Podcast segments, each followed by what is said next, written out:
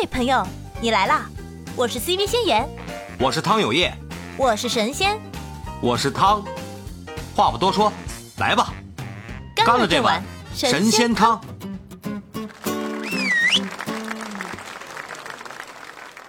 哎，猫猫来了，猫猫有空上来聊，有空上来聊吗？猫猫，猫猫，嗯，cat 六七，猫猫你好。老长时间没看着猫猫了，猫猫最近忙是吗？来了来了，聊天啊，猫猫，猫猫，喵！我的天，什么？再不给你点，再不给你点回应，我怕就是冷场，你知道吧？嗯，是我们我们家猫猫是高冷范儿的，长期冷我的场，也不知道天天干嘛。猫猫是是你班的同学吗？我们班的，我们班的同班同学啊，挺好的。完了完了，我的天！我哎，哎呀，气死我了！没事儿，嗯，不要在意这些细节。关键我这去啊，来了来了，回来了。猫猫，我刚才还说你呢，完了你就跑了，我天，给我心灵上造成了伤害，你怎么弥补吧？你要开麦跟我们聊天，不然后肯定是意难平啊。快看！大家快点看，快点看！大型直男撒娇现场，快看呀！我来演绎一下，在我眼中的老汤刚刚说的那几句话。嗯，猫猫，你快点开麦嘛！这种 是我这样想。我有这么嗲吗？我的天！对呀，就我脑子里，我我听到的就是这样子的。嗯。哎呀，气死我了！我特想听仙言用上海话说这个。嗯。对，你想听上海话对吧？上海话就是这样的。对，不要不要让猫猫在那个，不要再 Q 人家了。嗯嗯，我们换一个换一个代号好不好？嗯 嗯，换一个代号，换一个代号。哎，月月月月来了，月月有空上麦吗？今天吃了吗？月月？就那个上海话说，老汤你吃饭了没有？嗯，行，我没吃呢，我的天，你知道我没吃呢。嗯。老汤，侬夜饭吃过饭不啦？一句，我就听就听懂一个老汤，剩别的一句没听懂。我的天，哎呀，嗯，行，月月，上海话就这调调，害得我说话也是这个调调。哎呀，我真的是，我没有办法，没有办法进入一个正常的演播状态，一进入就变成上海话的那种普通话的调调，中间又夹杂着一些港剧 TVB 的味道。啊，做人嘛，最重要就是开心啊。拖长音儿啊，尾音拖长音儿。对，那你平时呢？你平时你在你在家里呢？你用上海话还是用普通话？普通话呀。家里用普通话呀，不用上海话。对呀，对，我我女儿是不会说上海话的，已经。是吗？我的天。嗯嗯。就没有刻意的去去。她是东北口音。说说到东北口音。东北口音的来了，我的天！现在上海的小学生都爱说就是东北口音，知道这是为什么吗？嗯，为什么呀？我说呢，我说怎么？因为东北话有传染性，老强了。对，对，就是对他们就可喜欢说这种，对，就可喜欢了。就小学生都在说东北话，我惊呆了，就仿佛进 我我是在上海吗？我我在东北，进入了另一个世界，我的天！嗯。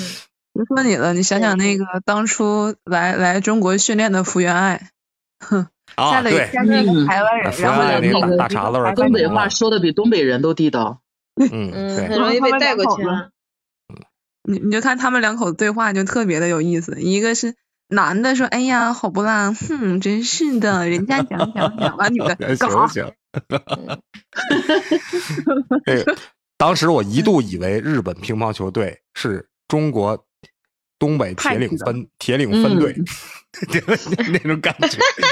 包括后后来还有一个，还有一个那个那个那个姑娘长得挺漂亮，那个她不是也也是那个中国话说的也挺好的，什么来着？这姑娘得漂亮成什么样？老汤只记住人家漂亮，都记不住人家叫啥了。嗯，哎，嗯，我的天，破烂了，我的天！老汤，看看我们的主题，断舍离。有些时候不要太在意，在意姑娘的外表。我的天！远离那个曾经的自己。断了你的欲念。啊，行，哦，从那种肤浅中挣扎出来是的，是吗？是这个感觉对吗？对对，我们我们嗯肤难得让你走一下那个不肤浅的路线啊，不要自己把自己给那个了。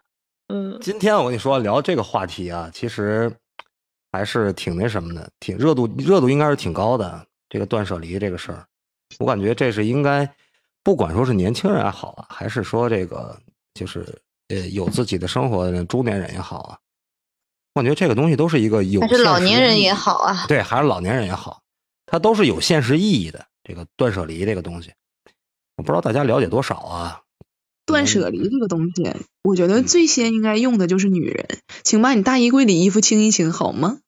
哎，可哎不是嘛，我还有二衣柜的衣服、三衣柜的衣服、四衣我柜的衣服。就是那种，然后每到换季，打开衣柜衣柜门，嗯然后看着一排一排的衣服，说：“哎呀，我没有衣服穿。”好像去年这个时候你是裸奔过来来着。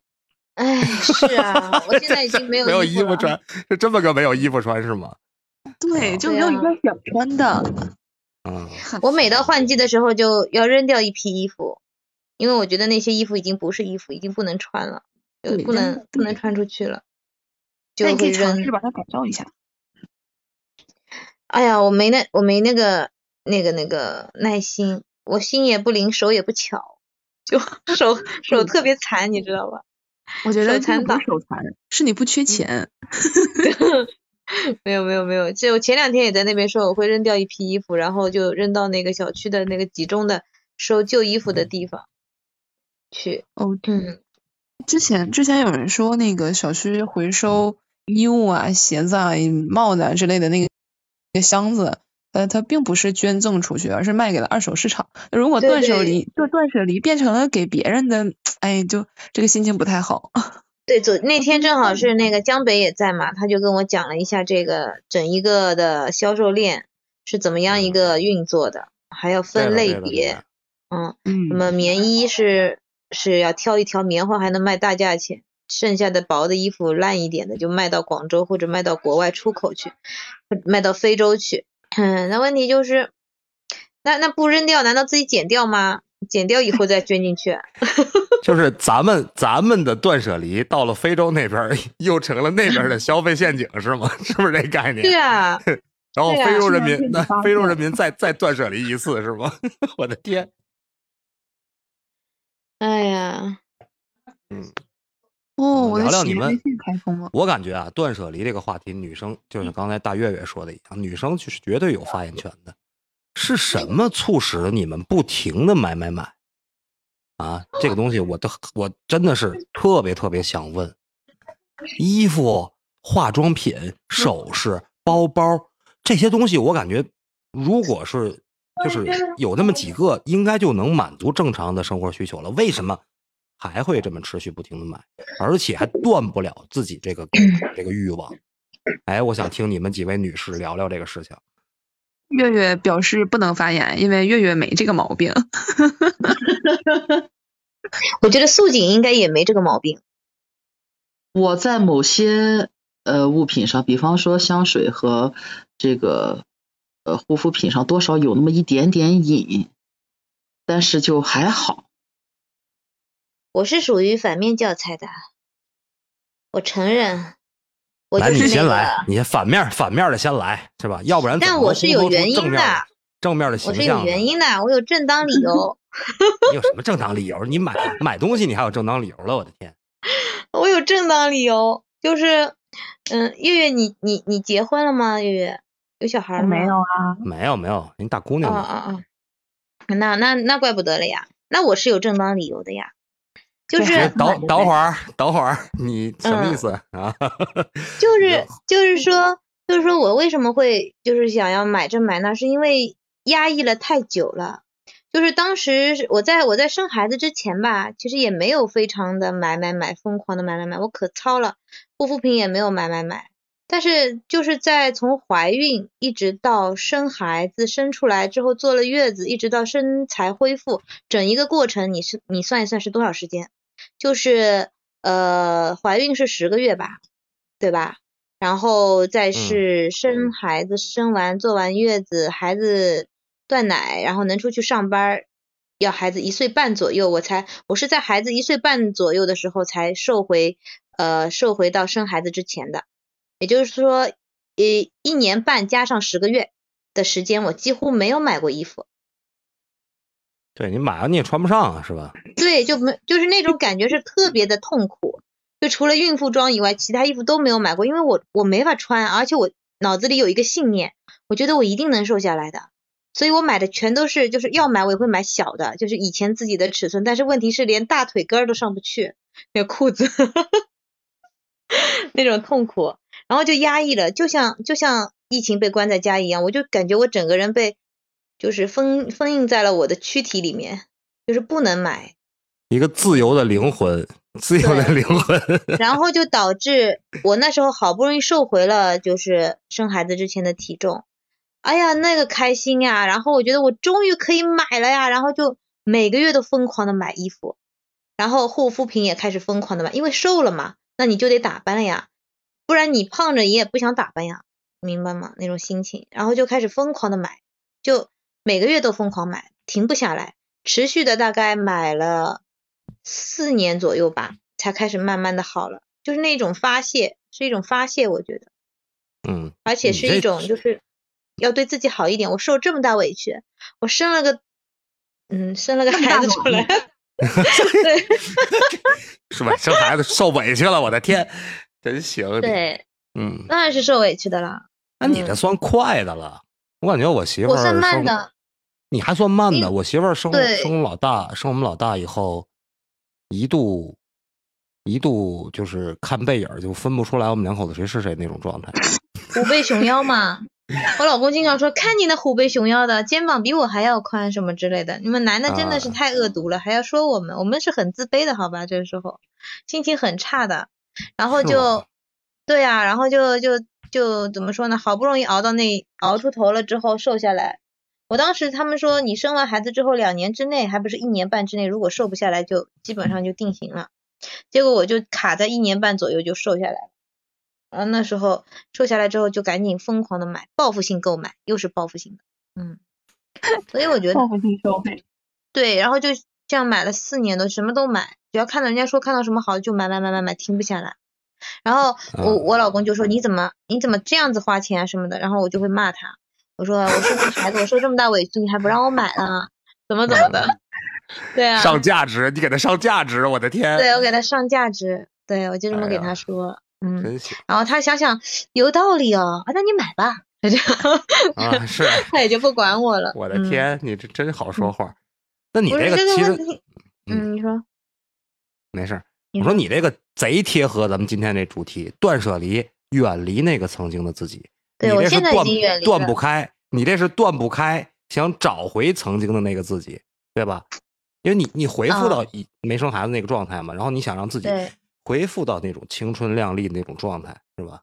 不是，是因为也不是恢复到青春，我已经瘦到那个生孩子之前的样子了，但是我就因为将近两年多没有买过衣服，没有买过裤子，就买了也是穿不了的，所以就导致报复性的要买，就买买买买新的衣服，买好看的衣服，嗯，就是这种心情。嗯，我看到我身边挺多，挺多那个呃生过孩子的女生，也都是这样子，就是生完孩子之后觉得自己太委屈了，为了生个孩子身材也变样了，什么都就不回不到以前了，那还不对自己好一点儿？那肯定是有什么好东西都自己要对自己好，然后就就买啊，而且就是在生孩子的时候，男都能看清楚自己的老公到底是个什么样的情况，对吧？最终发现啊，原来 孩子就跟我自己挂上钩，那我还不买呀？我今天不买，明天不就亏了吗？啊，对吧？家里的钱嗯是得花在自己身上，嗯，先先言，先言先言在以往我们直播的时候说过一句名言啊，想想看清楚你老公是不是个人，你就生个孩子看看，贼贼对经典，贼经典，是的。嗯之前聊那个那个电视剧里面那个亲爱的小孩那个话题的时候有说嘛，嗯，对，嗯其实也是一个一个一个怎么说呢？是因为心里留下来的阴影，所以要去修复这么一个心理的创伤，所以就会通过购买来达到自己去填补啊心里面的这一个空缺。嗯那你刚才说了，你持续这种状态持续了四年，那什么契机导致你在这四年之后产生了这种？我没有，我没有停停止啊，只是买的少一点而已啊，只是从从疯狂购买变成嗯。购买多一点，然后慢慢慢慢 对。循序渐进是吧？循序渐进，坚持练，没有没有以前买那么疯了，就这样子。因为看到什么就会买，对，出去逛商场也会买买买很多，在家就淘宝购物。然后那时候我还在那个服装公司上班，我们那个公司还有各种的，就是内买，对，内买内买一买就是八百一个闷包，一千一个闷包这样子，里面有什么什么衣服都有的。那我就开盲盒吗？的内买，呃，对，开盲盒。我的天，那时候就开始开盲盒了吗？对我自己买，我还帮人带。我我是我们公司那个内买大户，就是一箱嘛，他们是一箱一箱买的嘛。我最高记录一个人买了四十箱。哦，在办公室我的位子旁边。认识你认识晚了，我的天！对的，把我人都 埋在里面，还有帮朋友带的嘛。嗯，得帮朋友带带一部分，自己买一部分，所以就就停不下来。然后那个你知道当时因为我们是那个牛仔裤的牌子嘛，嗯，反正都知名公司了，那个牌子说出来都是。就大家都肯定知道，反正就是就是那牛仔裤就扔在那种办公室那个会议室里面，整个会议室的地上铺满牛仔裤，而且还堆成山，你就跳进去吧，跳进去之后 就拿到哪条就是哪条，十块钱一条，十块钱一条，买不了上当，买不了吃亏。对，就这种感觉。对，就是有有残次的，比如说它有一个纽子扣子没有没有扣子的牛仔裤，十块钱一条。然后外面市场价可能是一千多，对，就我们卖的话可能一千多，对，然后就十块钱一条。然后如果是不是残次的，就就都好的，只是有点旧，还有一些地方，比如说裤腿这儿有点破了什么之类的，还是三十块钱一条这样子。嗯啊，我的天，我认识你真认识晚了，要不然还可以哎。你现在也可以啊，我还有同事吧，我还有同 事在那里面上班呀，都还是可以买的呀。我这天天我我这天天天老马人入坑了。买了好多好多，买了真的买了好多那个包啊，因为便宜啊。你看这个性价比，你不买啊？再说加上我又在这个风口浪尖上，我需要买，我疯狂的买，家里牛仔裤堆成山，家里包啊、鞋子啊那些什么都堆成山。唉，然后就不停的送人呗，就送送这个客送客户啊，送亲戚啊什么，就疯狂的买。嗯，那你现在呢？你现在你现在能达到这种断舍离的状态吗？或者说是？产生过这种断舍离的想法吗？就是我是我是去年去年开始断舍离的。去年疫情呃不是疫情，去年我突然觉得我们家东西太多了嘛，我不是之前说过嘛，我就开始扔东西。我连着扔了一个月吧，对，连着扔了一个月，我的天，每天都扔就每天每天扔一点，每天扔一点，扔了一个月。对，是你自己扔还是让诺爷扔啊？我自己扔，我自己扔，对，因为我自己扔，就把家里每一个地方全部都。搬出来，然后把不要的东西全部都拿出来扔，包括衣服啊，还有一些那种就是类似什么充电宝啊，或者是那种家里的买的那种呃，比如说吸尘器啊，还吸尘器里面一些配件啊，包括电视机啊，我全部都扔。电视机，电视机你把电视机扔哪儿了？我去捡好不好？不是扔了就卖了，卖了，他们有收的嘛，那种收了卖掉了，然后我就。嗯，我们房间里就没有电视机了，只有一个厅，客厅就变成投影仪了，买了个投影仪，就把客厅的那些柜子什么的，很多那种小的家具全部都扔掉了。嗯，然后就感觉豁然开朗。对，然后就就就有个什么样的呢？就是在家里面客厅说话有回声，就这种。我说哇，我们家客厅说话居然有回声啊！有防混，我的天！防混，对对对对对，防混了，我的天，笑死了。嗯。哇，那你是不是要开始采购一波吸音棉贴墙上了？所以，所以我现在就是录音啊，什么不可能在客厅啊，我就在我我们家最小的一个房间里面。对，所以那里面下一步你要开始买装修材料了是吧？打造私人录音房，我的天！哎呦，整个房子都能，哎，都可以录音，走到哪里都有吸音棉。因为我就我就自从自从扔掉东西之后，发现家里干净了很多嘛，这些东西确实是没有必要。存在，而且我因为结婚年数比较久嘛，那个去年是结婚多少年？十十十一年还是？哎哎哎，暴露年龄了啊！嗯，然后 然后这个没关系的呀，真的是。然后然后那个呃，就就扔掉之后，发现啊，原来就结婚的这十几年里面，确实是买了很多没有必要的东西。所以我现在自从一边扔了这么多东西之后，我买东西的时候就会思考，这个东西我买了之后会不会又成为过去十年的其中一样，所以我就很谨慎买任何东西，就开始不买。嗯，也就是说，呃，现在就已经有这种意识了，就是说我如果说拿到这个东西以后，它会变成我将来的一个负担，我就与其说买过来让它变成将来的负担，还不如压根就不买，是吧？对，就比如护肤品吧，护肤品之前都是要囤很多的，就会囤很多很多面膜，囤很多很多这种口红啊，还有那种乳液啊，涂脸的，想说反正要用的嘛。但这些都是有保质期的，很多东西都过期很多年了还没用，包就最多就是面膜，过期好多年了都没有用。对，所以我就开始就不买，就是我用完了我再买，就是用的差不多这一轮要用完了我再开始买新的。我现在是这样看子。你这件事儿就告诉我们一个真理，就是不要相信微商说的那些什么，咔用五百张、一千张的面膜囤起来，早晚要过期的，卖不出去的概率。我算好的呢，我只我只是囤了没多少就用不完，但是我朋友就是囤囤半冰箱的面膜，就冰箱打开那那个门上面全是面膜，然后里面也塞满了面膜，就他们是囤那种日韩代购的这种，你知道吧？每次代购每个月代购好几次，然后就囤囤囤囤很多很多，嗯，豚鼠，小仓鼠一样，豚仓鼠啊，仓鼠人生。对，对的，那我我听你这段故事啊，其实咱们今天聊这个断舍离啊，断舍离这三个字啊，代表三种不同的行为。断呢，嗯就是不买，就切断这个对自己不是需特别需要的，或者是特别嗯。呃必要的一些东西的购买，让它产不产生那种呃垃圾垃圾价值。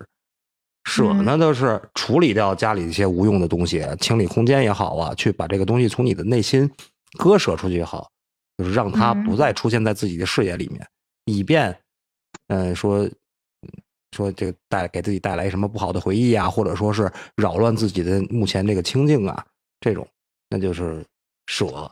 离呢，就是哎，抛开自己对一些事物的一些依恋、迷恋，比如说有一些有些嗯人，嗯，你刚你这个说的这个，你买衣服你可能还没有瘾，有的这个女生我听说就是买化妆品和买衣服是有瘾的，就她特别特别的，就看见一个新的新的衣服上来，她不买，她就浑浑身难受那种感觉。他们也不是，就是因为女孩会交流嘛。就我们比如说，哎，就几个女孩在聊天说，哎呀，最近好像有点黑啊什么的。哎，那我用一个什么挺好的，用了有点会变白，什么真的吗？哎，你你你你用哪个牌子啊？然后另外一个就说，哎，我我推给你，推给你。哎，好好好好，我就行，立刻就买了，就这么简单，一分钟之内。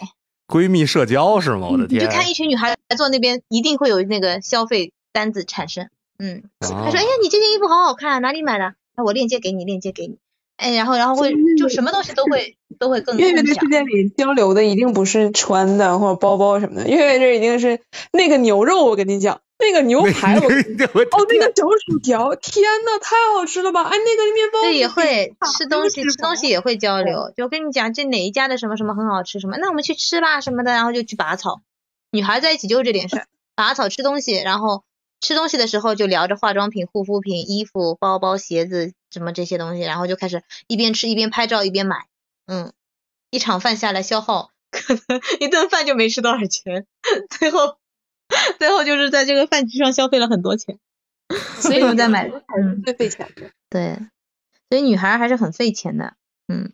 嗯，月月呢？月月对于这个断舍离有什么心境上的一些一些经历吗？就自从我开始上大学开始吧，然后就离开家了嘛，不在家里，不跟爸爸妈妈一起过，然后储存空间是有限的吧，然后衣服呀、裤子、包、鞋，基本上就那么几样，不扔就不买，我就一直是这么一个状态。不扔就就我有一件嗯我有一件那个羊毛衫，质量非常好。然后那件羊毛衫我从高中到现在都没有扔掉过，它依旧那么好穿。这是爱呀，这是爱！我的天，对，然后我还有一件这大风，是正面教材。嗯，我大家不要学我是 是我姑姑传承给我的。你能理解传承的这个概念吗？就是那件衣服比我年纪都大。法宝呗，对，但是那个那个衣服是纯手它包浆了吗什么情况？我我还挺爱惜它的，每年去带它保养一次，不至于不至于。我争取把它保养成传家宝，然后以后就给它封在那个塑塑封膜里面，传给下一代。这衣服穿了会就是特别旺吗？还是怎么样？有没有一就是点一些法力加持？然后特别暖，就是东北这边确实很冷嘛，然后它是一个手工的，外边是皮，里边是夹棉这样一个一个材材质的衣服，然后上面还有那个那种就是那个那怎么说那个年代八八零年左右那个烫金绒的那个那个东西在那个皮子上面，就那特别少见那个衣服。然后但是嗯我是挺喜欢这种复古风的东西，然后我就嗯留下了，然后一穿，哇塞，它居然还能穿，居然还这么暖，然后就一直穿到了现在。每年冬天带它出来出去浪一浪，然后总会吸引别人的目光。这真的是不走寻常路。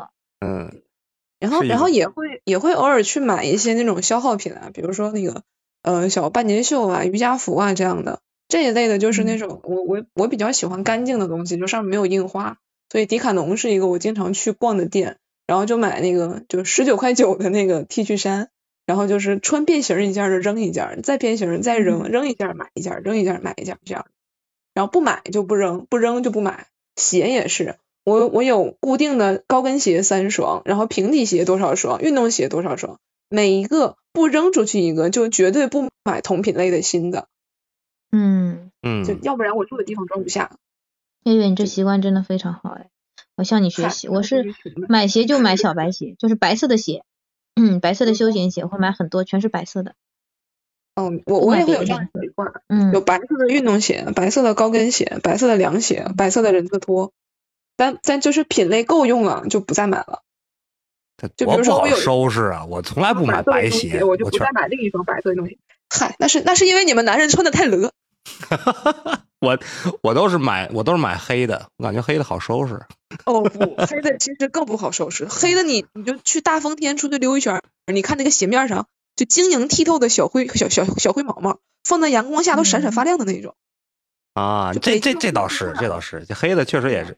后来我就买咖色的，是吧？工装靴啊，穿着，哎，是吧？对对对。嗯，这不爱脏。素锦呢？素锦呢？有有有有什么？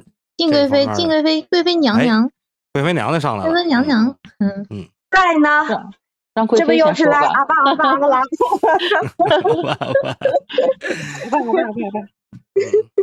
哎呦，看到这个话题呢，断舍离呢，就想到以前原来看了一本书，就叫《断舍离》。当时拿那本书了以后呢，哎呀，那个心情啊，觉得写的简直是至理名言。准备呢，就照着上面来进行一下房间大清理，就是断舍离嘛，对吧？嗯然后后来自己再按照就是按图索骥，就按照这个方法去做了以后，我就有一种感悟。这个断舍离其实归根结底，我觉得后来就总结成了啥呢？叫断物、舍情、离烦恼。哎，上 上境界啊！上境界贵妃娘呃贵妃娘娘果然不一般啊，嗯对，贼好。其实有有的时候去你说做断舍离的过程，我们往往把它定义为简单化的，就是在进行一个物品的大清理，就是把过去，甚至我还按照有一个单子上面，就是进行了这个你家庭当中的一百项需要进行整理的一个断舍离的清单，比如说嗯什么不用的这些电脑的那种各种的线，对吧？有的是缺了头儿，有的是头子不对，但是你都把它攒在一起了。还有一些什么呃，你多买的牙膏啊，对吧？你多买的这呀那呀，你囤积在的啥呀？它这些大大小小的物件，就把你的家充斥的满满的，以至于在这个家里你再装不下别的东西了。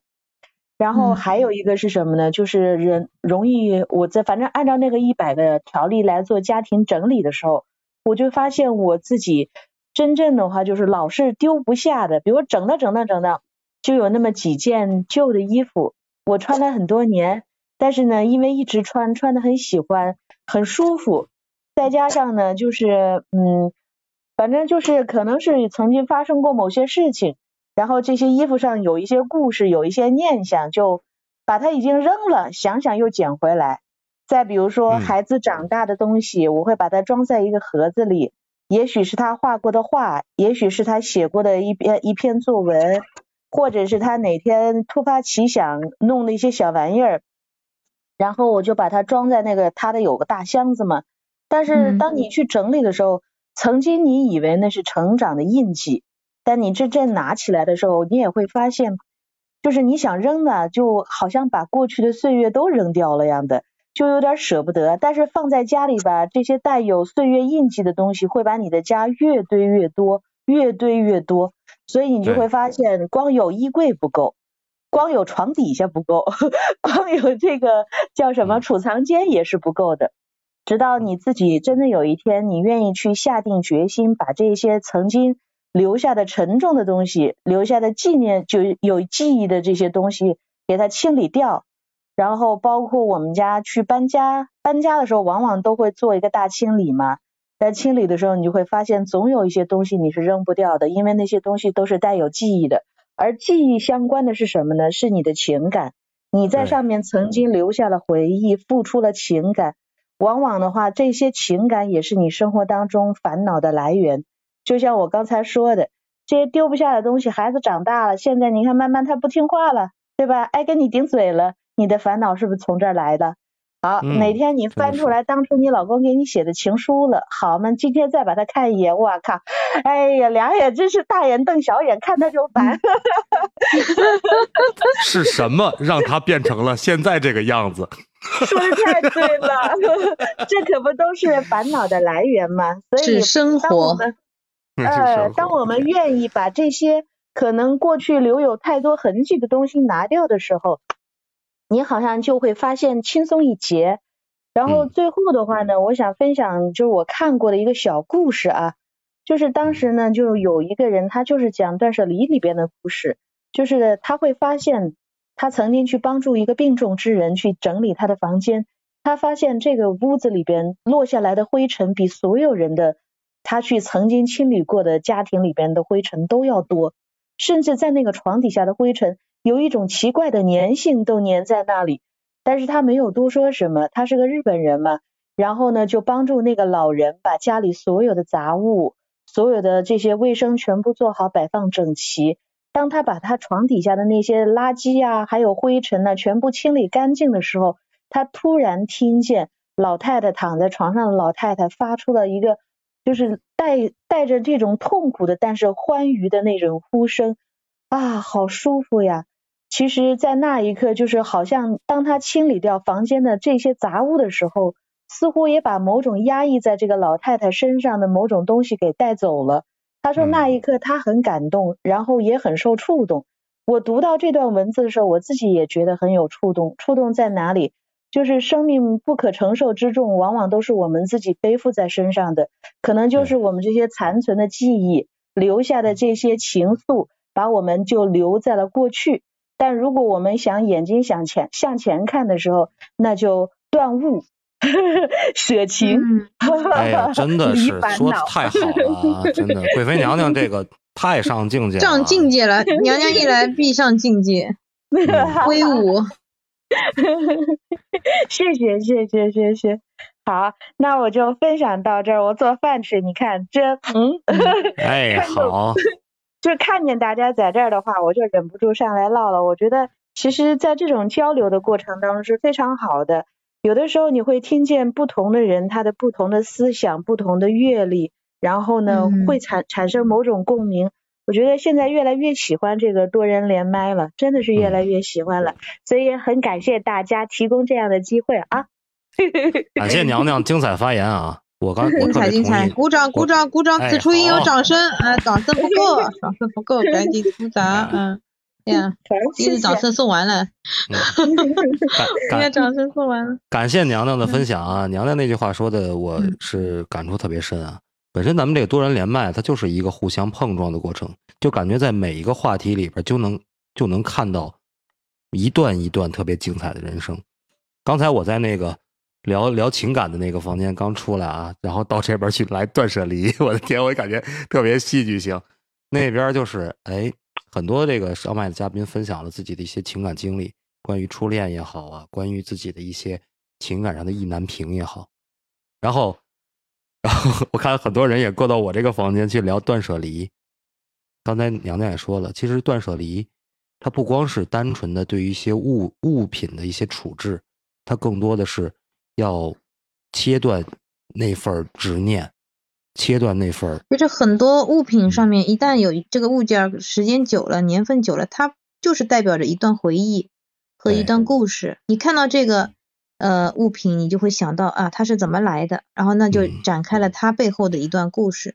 然后如果这个这段回忆是非常美好的，你就会很不舍得去把它给丢掉，这个物品就会这样子。大家有这个是啊，这个是嗯这样啊，我是这么想啊。其实咱们的人是，咱们这个人人的这个情感呢，有时候可能会像一块硬盘一样，就是你不停的在往里边储存数据，因为一些美好的或者一些令你讨厌的数据都会在这块硬盘里边。